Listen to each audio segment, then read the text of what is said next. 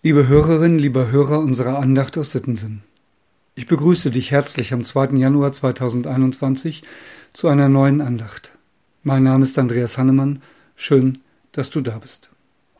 Der heutige Lehrtext steht am Ende der Apostelgeschichte. Es sind die beiden letzten Verse. Dort heißt es, Paulus blieb zwei volle Jahre in seiner eigenen Wohnung und nahm alle auf, die zu ihm kamen, predigte das Reich Gottes und lehrte von dem Herrn Jesus Christus mit allem Freimut und ungehindert. Apostelgeschichte 28, 30 bis 31. Die Apostelgeschichte ist ja ein Teil des Neuen Testamentes. Darin wird vor allem im zweiten Teil von Paulus erzählt. Es wird berichtet, wie er zuerst die Christen verfolgt, wie er sein Bekehrungserlebnis vor Damaskus hat und wie er schließlich der wichtigste Theologe und Prediger des ersten Jahrhunderts wird. Am Ende versucht man ihn mit juristischen Mitteln aufzuhalten und in Jerusalem anzuklagen. Paulus ist nun auch römischer Staatsbürger und so nehmen ihn die römischen Wachen in Schutzhaft und bringen ihn per Schiff nach Rom. Nach Seesturm, Schiffbruch und Rettung auf der Insel Malta gelangt er am Ende doch noch nach Rom. Dort darf er allein wohnen, nur von einem Soldaten bewacht. Und dort in seinem Haus empfängt er auch jede Menge interessierte Bürger Roms und erläutert ihnen seine Theologie, berichtet ihnen, was er von Jesus weiß und wie dieser seinem Leben eine völlig neue Wendung und einen tiefen Sinn gegeben hat. Lapidar wird darüber von Lukas berichtet, die einen stimmten dem zu, was er sagte, die anderen aber glaubten nicht. Und dann ganz am Schluss der Lehrtext für den heutigen Tag.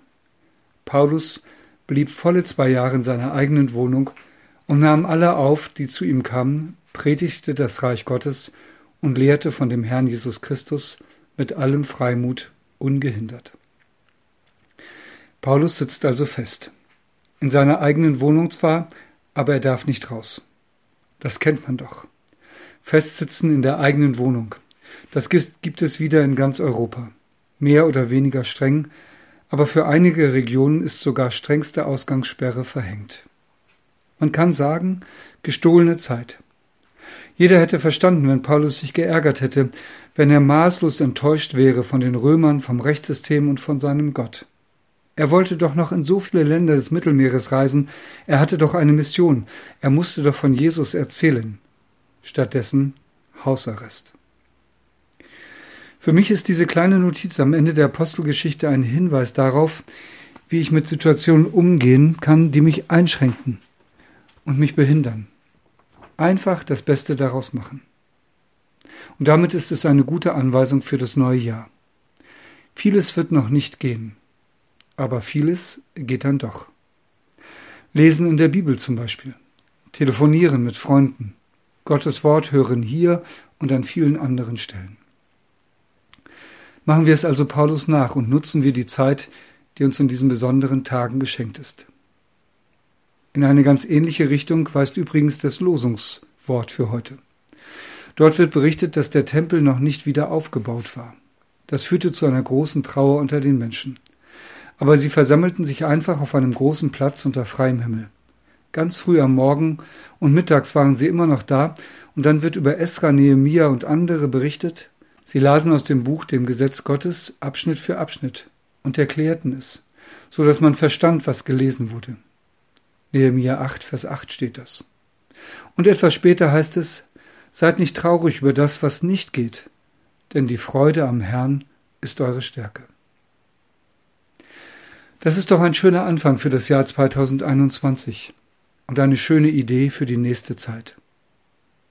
Ich lade ein, dass wir miteinander beten. Herr, meiner Stunde und meiner Jahre, du hast mir viel Zeit gegeben. Sie liegt hinter mir und sie liegt vor mir. Sie war mein und wird mein, und ich habe sie von dir. Ich danke dir für jeden Schlag der Uhr und für jeden Morgen, den ich sehe. Ich bitte dich nicht, mir mehr Zeit zu geben, ich bitte dich aber um Gelassenheit, jede Stunde zu füllen. Ich bitte dich, dass ich ein wenig Zeit frei halten darf von Befehl und Pflicht, ein wenig für die Stille, ein wenig für das Spiel, ein wenig für die Menschen am Rand meines Lebens, die einen Tröster brauchen. Ich bitte dich um Sorgfalt, dass ich meine Zeit nicht töte, nicht vertreibe, nicht verderbe.